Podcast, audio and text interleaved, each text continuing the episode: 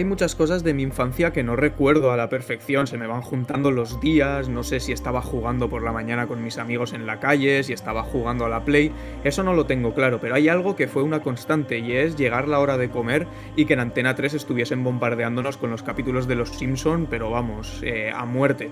Y eso es de lo que quería hablaros hoy, porque en uno de los últimos capítulos, porque sí, la serie sigue dándolo todo, le han dado el adiós definitivo a Edna Carapapel, que ya en 2013 la actriz de doblaje Marcia Wallace, que era la que le daba voz y por lo tanto también vida, murió y ya entonces acabaron con el personaje. Pero ahora han hecho un capítulo especial dándole el adiós que los creadores querían haberle dado en su momento. Y en el capítulo en cuestión, Bart encuentra un diario de Edna en el que dice que ella siempre había creído en él. Y lo bonito es que han usado partes de la actriz en la serie para poner en voz en off esas palabras que, el protagonista encuentra en el diario. Me parece una manera muy bonita de dar el adiós a este personaje. Y por eso quería preguntaros, Pablo y Mar, que sois unos constantes aquí en el podcast de Casado con el Cine, cuáles son vuestras series de animación favoritas. Pero eso ya al final del programa. De momento estoy ansioso de noticias. ¿Qué tal estáis esta semana? ¿Qué tal? Muy buenas, Iker, encantado. Hola, Iker, ¿qué tal? Buenas tardes.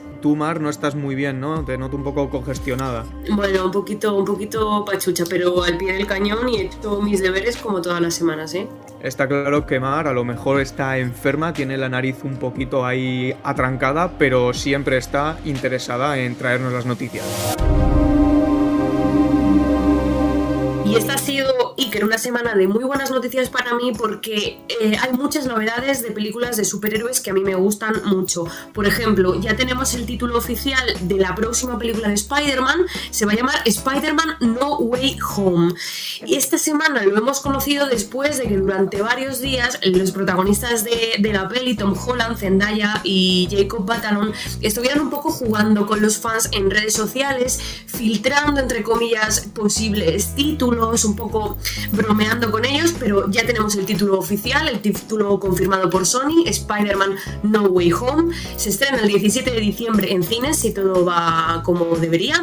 Y bueno, mucha expectación para, para ver esta, esta película porque es la primera después de que finalizara esa cesión del personaje que hacía Sony a Marvel y que trajo mucha controversia porque podía poner eh, un poco en peligro el futuro de este, de este personaje dentro del universo Marvel. Pero parece que finalmente la cosa está bien, que han llegado a un acuerdo mm, que satisface a ambas partes y que no va a afectar al futuro de, Spider-Man. Así que yo deseando que sea diciembre para poder ver la nueva peli de, Marvel. Pues Marvel ha estado quieto bastante tiempo, pero parece que ahora entre estas noticias de Spider-Man y WandaVision que lo está petando, eh, parece que están volviendo a meter un poquito de caña.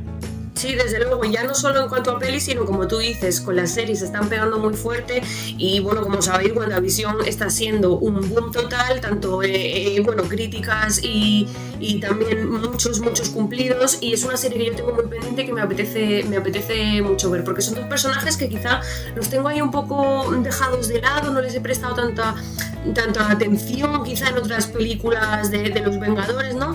Y, y, son unos personajes que, que me interesan, me interesan mucho y tengo ganas de verla. Pues esta semana se acaba, eh, emiten el viernes el último capítulo, así que estaremos atentos. Y ya te contaré si, si termino viendo la que me parece. Y para que no digan que hablo solo de Marvel, eh, la siguiente noticia eh, gira en torno a DC y es que se dice y se comenta en, en sitios con, con, fuentes bastante fiables que podría haber una nueva película de Superman en proceso, con JJ Abrams como productor y, ojo al dato, con un protagonista negro. Tendríamos al primer Superman negro de la historia. Suena mucho Michael B. Jordan como un posible candidato a, encarnar a ese primer Superman negro. Para quien no lo conozcáis, Michael B. Jordan interpreta a Eric eh, Killmonger, que es el enemigo de Chala en, Black, Panther, que es la, peli de Marvel. No sé cómo veis vosotros esta, este cambio de tercio tan, tan curioso, ¿no? No me parece bien y no por el hecho de que sea negro, por supuesto, sino porque yo creo que se debe respetar la obra del autor, del dibujante, del creador en definitiva y si en su creación, nunca mejor dicho, eh, Superman no es negro, pues no tiene por qué ser negro. Del mismo modo que si fuera negro en, en un inicio, pues me parecería mal que en un final fuera blanco. Es decir, yo creo que se debe respetar eh, siempre la obra del, del autor o del, o del creador, nada más. Desde luego es un tema que está muy encima de la mesa últimamente porque no es el primer proyecto que comenta este tipo de cosas. De todos modos es un tema que da para hablar de todos estos ejemplos y para tratarlo de manera más extensa. Así que si los oyentes eh, dicen que les apetece, pues desde luego hablaremos de ello dando muchísimos más ejemplos.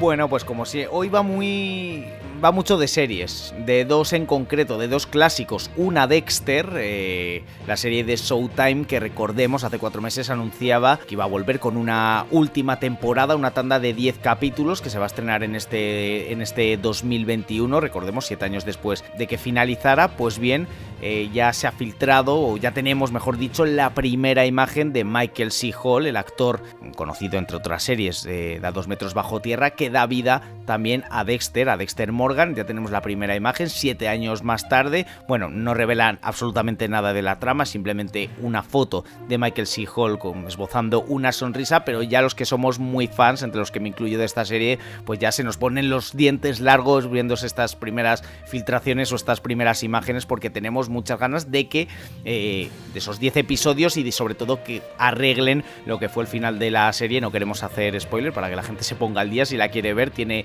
todavía eh, meses para, para, hacerlo, pero es una forma, pues yo creo, estos 10 últimos capítulos de arreglar, como digo, el desaguisado que, que, provocaron con la última temporada y en especial el final de esa última temporada de la serie ahora hace 7 años. Quiero volver a verla antes de que toque esta tanda de episodios para refrescarme y además disfrutarla, que me gustó un montón.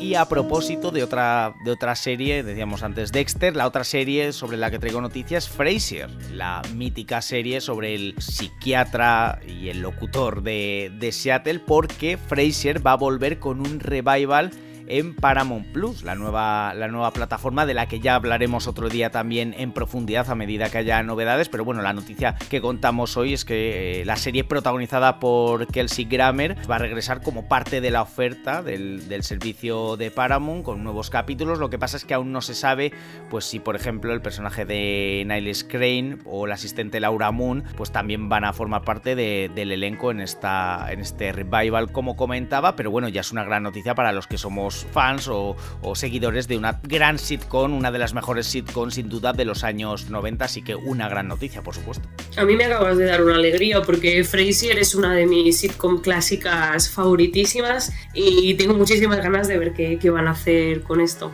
La pena es que, por ejemplo, John Malone, Mahoney, que es el actor que interpretaba al padre de Frasier, que es uno de, y de Niles, que es uno de los personajes pues, más míticos, falleció hace tres años y no, lógicamente no va a poder formar parte de este revival, pero bueno, lo damos por bueno, con que vuelva Fraser, aunque no sea igual, por supuesto, pero ya es una buena noticia tanto para ti como para mí, para los que somos fans de, esta serie. Eso es. Y luego, Iker, te cuento una no de serie, sino de una película de David Fincher, eh, que hemos hablado ya de él en el podcast en alguna otra ocasión, porque está preparando su nueva película que será The Killer, el asesino, una adaptación de un cómic francés de Alexis eh, Nolent, que ya se quiso llevar al cine hace 14 años con Brad Pitt como en el papel protagonista, entonces el, proyecto no, pues no, prosperó, no prosperó y ahora sí parece pues que va a seguir eh, adelante. Parece ser que esta, en esta película el protagonista va a ser Michael Fassbender, que conocemos entre otras películas, por ejemplo Shame. La novedad también es que seguramente no es oficial, digamos, todo esto son filtraciones, pero es probable que junto a Fincher esté como guionista el que le acompañase en Seven, en bueno, una de las películas más conocidas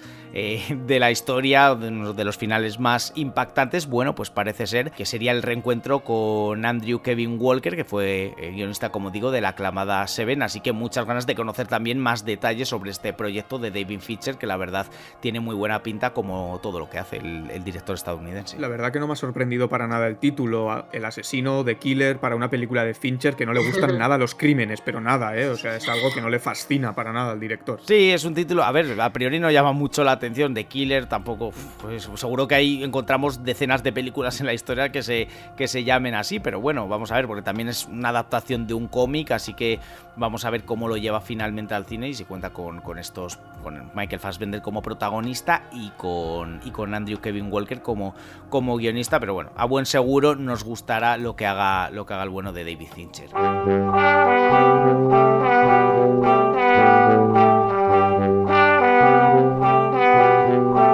El propósito de este podcast siempre ha sido que vosotros me informéis a mí, porque la verdad es que no me entero mucho de las noticias del cine, pero desde que estamos haciendo esto me voy enterando un poco más. Y es más, para contaros cuál es mi serie de animación favorita, os voy a decir otra noticia, hoy estoy de rebajas, y es que esta semana en Disney Plus ha sacado eh, Futurama, ha puesto en Star, que es como su marca más para adultos, han colocado ahí Futurama. Y esa es la serie que a mí más me ha marcado de animación, ya incluso con mi afición del coleccionismo, lo primero que compré, lo primero, fue la segunda temporada de Futurama. ¿Y por qué la segunda? Pues porque no tenían la primera el día que fue a comprarla y dije, bueno, pues me compro la segunda y ya me compraré la primera. Es una serie también del creador de Los Simpson, Matt Groening, y la verdad es que a mí es una serie que me fascina a muchos niveles. Ha sido muy maltratada en muchas ocasiones. Primero hicieron cuatro temporadas, luego sacaron cuatro películas años después, luego le intentaron insuflar vida con, con otras temporadas y al final acabó muriendo nuevamente, pero es una serie que yo creo que tiene todos los elementos para funcionar a la perfección y luego es curioso porque al haber sido una serie maltratada podríamos pensar que no es muy querida, pero es que a todo el mundo le gusta Futurama, no conozco a nadie que le hable de ella y me diga,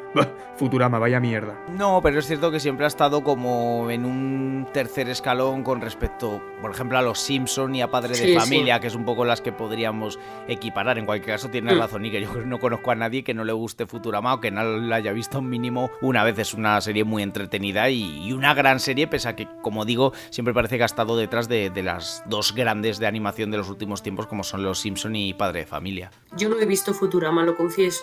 Ojalá ser tú. He visto algún capítulo suelto y es una de estas cosas que tienes como pendientes y obviamente conozco un poco los personajes, ¿no? Pero no la he visto como tal y es precisamente creo que por lo que dice Pablo, que ha quedado un poco como a la sombra de, esas otras dos y, en mi caso no, no ha llegado a ¿sabes? A, como a llamarme del todo. ¿Y cuál es la que sí te ha llamado, Mar? Cuéntanos. Mm, a ver, esto es un topicazo, pero es que Los Simpson, o sea, no puedo decir otra cosa. Es que mm, toda la infancia viendo Los Simpson eh, forman parte al final ya de, un poco de, nuestra cultura, mm, gastamos bromas basadas en escenas de Los Simpson, usamos frases que se emplean en Los Simpson, entonces creo que es, es, es la serie, ¿no? Y bueno, también guarda mucho recuerdo de, de, ver mucho, mm, ponían en la televisión, por lo menos en, en, mis años mozos, eh, ponían mucho anime y, recuerdo ver eh, también como una serie que me gustaba mucho Sailor Moon, por ejemplo, o, mm, o La familia crece, pero vamos, sin duda, sin duda, Los Simpsons es, eh, vamos, no tiene rival. ¿Y tú, Pablo? ¿Qué tienes en mente? Pues tengo varias, por ejemplo, bueno, aparte de los Simpsons, por supuesto, que además yo me sé infinidad de, bueno, como todos en, este país, vamos, eh, como todos en España. que tú sabes. Sí, bueno, pero yo creo que, que, como todos, bueno, aparte de los Simpsons, por supuesto, pues de mi infancia, pues recuerdo Dragon Ball, a mí me gustaba, me gustaba mucho, sobre todo Dragon Ball Z, La Banda del Patio es una serie que me, que me encantaba, pero en un tono un poco más adulto, yo de las mejores que he visto en los últimos, la última década, probablemente sea BoJack Horseman. Como te conozco, amigo. Estaba muy claro, sí, en esto también soy, soy un, poco, un poco previsible, pero es una serie que critica la, la sociedad bueno, estadounidense, sobre todo hollywoodense, ¿no? los actores de, Hollywood, de, Los Ángeles, el enfoque que, hace a la serie, la crítica, cómo trata la ansiedad, la depresión. Es una serie, por supuesto, para adultos, pero una serie tan, tan real, tan, tan que sale de las entrañas, que es que muchas veces te sientes identificado y de verdad es una serie que, insisto, de los últimos 10 años, ya no solo de animación, sino en general de las series que más, que más me han marcado. Está en la plataforma eh, Netflix, ya está la serie acabada, eh, acabó hace no, no demasiado y de verdad que se la recomiendo a la gente porque es de verdad una obra de arte. No quiero desvelar más, pero es una serie magnífica, magnífica en todos los aspectos. Además, una serie que va de menos a más, que parece al principio que, bueno, es más, pues más gamberra y luego te das cuenta, jo, a partir de un capítulo que dices, buf, que estas reflexiones son de verdad interesantes, son muy profundas, esto creo que me va a marcar y es efectivamente el, camino que sigue durante, durante toda la serie, es una obra absoluta maestra hasta el final de la serie que también lo es. Desde luego Bojack Horseman es muy curiosa porque hace que convivan animales y personas y el protagonista siendo un caballo es muchísimo más humano que muchísimas cosas que hemos visto en el resto de series. Y para acabar quería traeros otra noticia, hoy estoy que lo peto, pero bueno, no es una noticia alegre y está relacionada con esto que hablamos. Y es que eh, se ha sabido hoy, mientras grabamos, que ha muerto por coronavirus el que doblaba al padre de Sin-Chan, que es José Manuel Cortizas. Y bueno, pues haciendo ese homenaje a todas estas series que nos han acompañado de animación mientras hemos crecido y algunas nos han enseñado cosas, otras simplemente nos han hecho pasar un buen rato y espero que la gente haya pasado un buen rato también con nosotros hoy, así que muchas gracias por mantenerme informado de verdad. Muchas gracias a ti Iker, un día más. A ti Iker. Eh, nos vemos y iremos eh, recolectando todos estos temas que van saliendo a lo largo de los podcasts porque dejamos muchísimas cosas en el caldero.